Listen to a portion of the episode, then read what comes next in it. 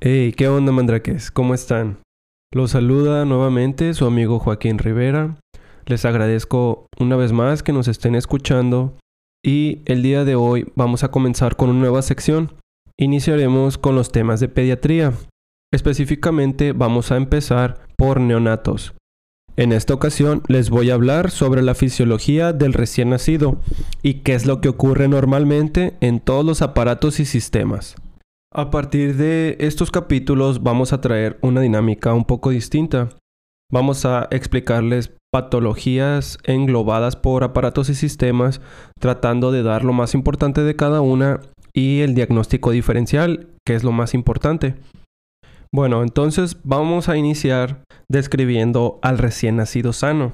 Se dice que un recién nacido se puede clasificar de acuerdo a dos factores importantes, la edad gestacional y el peso. En la edad gestacional vamos a decir que es un niño recién nacido de pretérmino cuando éste sea menor de 37 semanas, de pretérmino tardío cuando sea de 34 a 36 y de prematuro extremo cuando éste sea menor de 28 semanas. Vamos a llamar a un recién nacido de término cuando éste se encuentre entre las 37 y 42 semanas. Y al recién nacido post término cuando éste sea mayor a 42 semanas. Y hablando sobre el peso, vamos a llamar a un niño de peso bajo cuando éste pese menos de 2,500 gramos, de muy bajo peso cuando pese menos de 1 kilo 500 gramos y extremadamente bajo peso cuando pese menos de 1 kilo. Entonces podemos tener combinaciones para describir a nuestro recién nacido, ya sea un recién nacido de término con adecuado peso al nacimiento o un recién nacido de pretérmino con bajo peso al nacimiento o incluso puede ser un bebé de pretérmino con un peso adecuado para su edad gestacional. También se pueden utilizar los percentiles para determinar el bajo peso al nacer.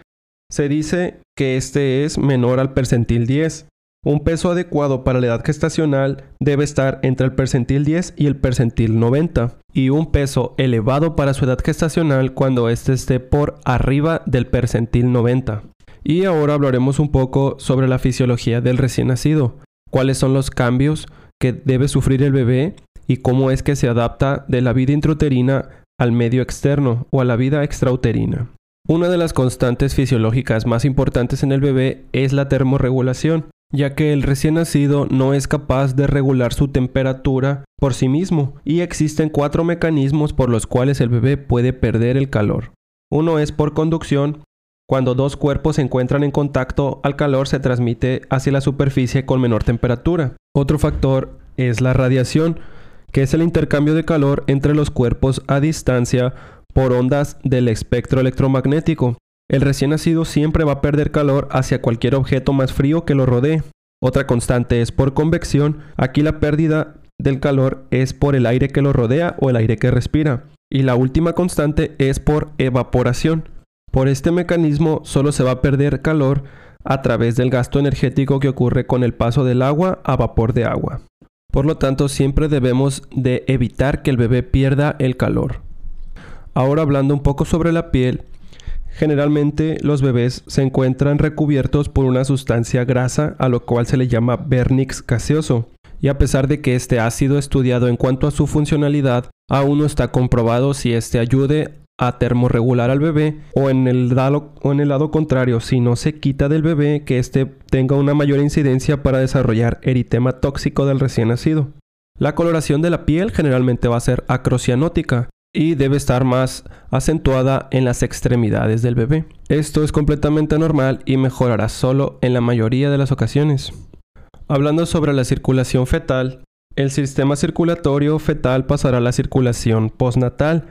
Esto se dará con el cierre de los cortocircuitos fetales como son el ducto venoso, el ducto arterioso y el foramen oval, y caen las resistencias vasculares pulmonares que antes se encontraban elevadas para ahora ser el sistema circulatorio mayor el de las mayores resistencias.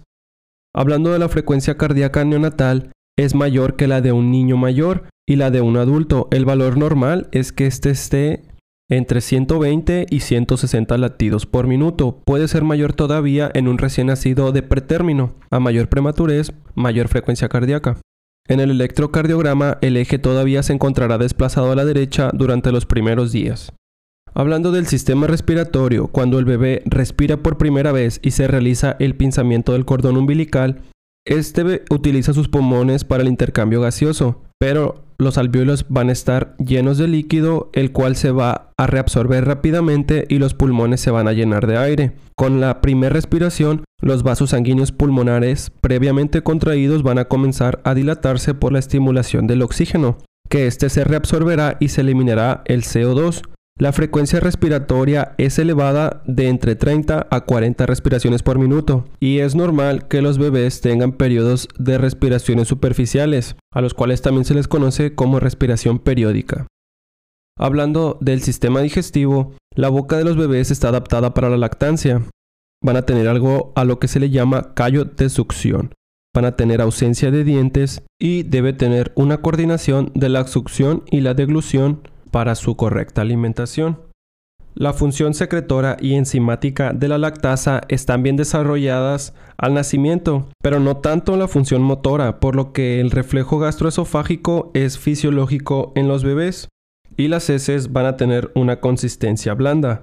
Posteriormente a esto, el niño puede cursar con una dismotilidad que es causa de los cólicos del lactante, el meconio siempre se debe eliminar dentro de las primeras 24 a 48 horas. Cuando pasan 48 horas y no hay meconio, debemos de sospechar en alguna patología. Ahora, hablando del sistema geniturinario, la capacidad de la vejiga es limitada, por lo que las micciones siempre van a ser de pequeño volumen, pero muy frecuentes. La diuresis siempre debe establecerse en las primeras 24 a 48 horas. Más allá de esto, debemos de sospechar en alguna patología de malformación. La función renal al nacimiento siempre es inmadura. Van a tener dificultad para concentrar la orina, van a retener bicarbonato y sodio, lo cual va a dar tendencia a la hiponatremia y a la acidosis metabólica transitoria.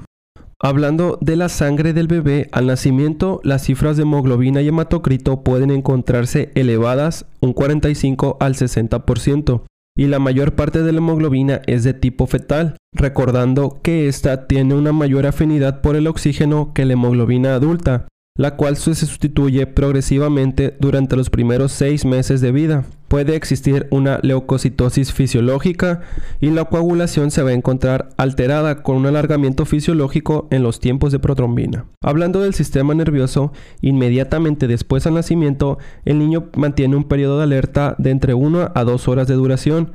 En este tiempo suele realizar su primer toma de leche. Posterior a esto permanece poco reactivo durante las primeras 24 horas, lo cual se irá regularizando con las tomas de leche y los ciclos de vigilia y sueño. La postura de las extremidades siempre va a tener tendencia a la flexión y se nota una cierta resistencia a la movilización pasiva, es decir, van a tener un tono muscular que irá aumentando con la edad gestacional y cronológica. Aquí podemos encontrar la valoración de ciertos reflejos primitivos o arcaicos. Está el reflejo de Moro, de Prensil, de Galant, de búsqueda, de succión y de marcha automática que permiten evaluar la integridad del sistema nervioso. Se dice que el bebé es capaz de seguir con la mirada caras y objetos que le resultan llamativos. Pueden tener un estrabismo fisiológico en los primeros días, al igual que una hipermetropía, ya que su globo ocular es más corto. Bueno, y habiendo resumido todo esto, mandraques, vamos a comenzar con la atención del recién nacido sano qué es lo que debemos de hacer cuando recibimos a un bebé, qué es lo que debemos de evaluar y cómo lo vamos a manejar. Para empezar, se dice que el bebé va a estar reactivo en las primeras 24 horas posterior a su nacimiento. En México, la tasa de mortalidad neonatal es de 15 por cada mil nacidos vivos y las principales causas de muerte son en este orden. Infecciones, asfixia, prematuridad y malformaciones congénitas.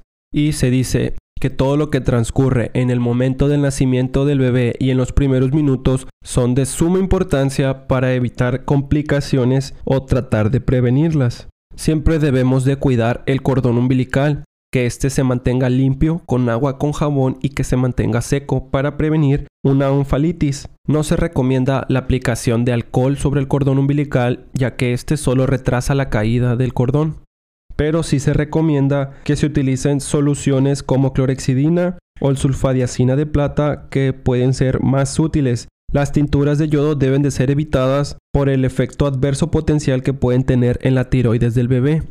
También vamos a prevenir una enfermedad hemorrágica en el recién nacido administrando vitamina K y con esto vamos a aportar a los factores dependientes de vitamina K como son los factores 2, 7, 9 y 10.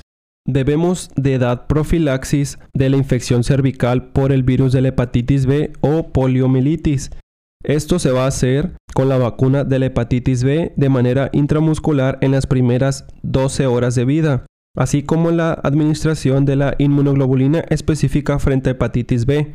Como profilaxis para la conjuntivitis neonatal, se pueden administrar pomadas antibióticas o macrólidos como la eritromicina, tetraciclinas o cloranfenicol se dice que a todos los recién nacidos se les debe de hacer una exploración física completa dentro de las primeras 72 horas de vida.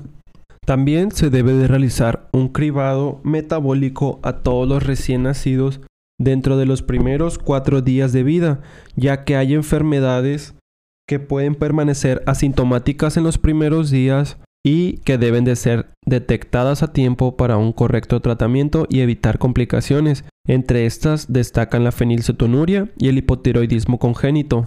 También debemos de realizar un cribado auditivo para detectar hipoacusia congénita, ya que este afecta de 1 a 3 niños en cada mil niños recién nacidos aparentemente sanos, y es mucho más frecuente en los niños prematuros o los que han sido ingresados a la unidad de cuidados intensivos neonatales.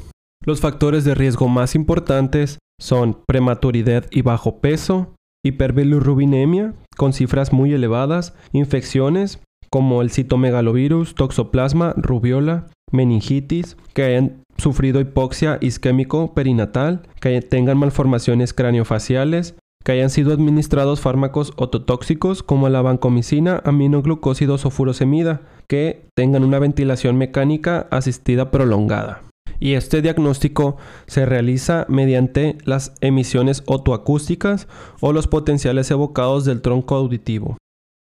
Pues con esto terminamos este tema, mandraques. Les agradezco que nos escuchen y nos vemos a la próxima. Saludos.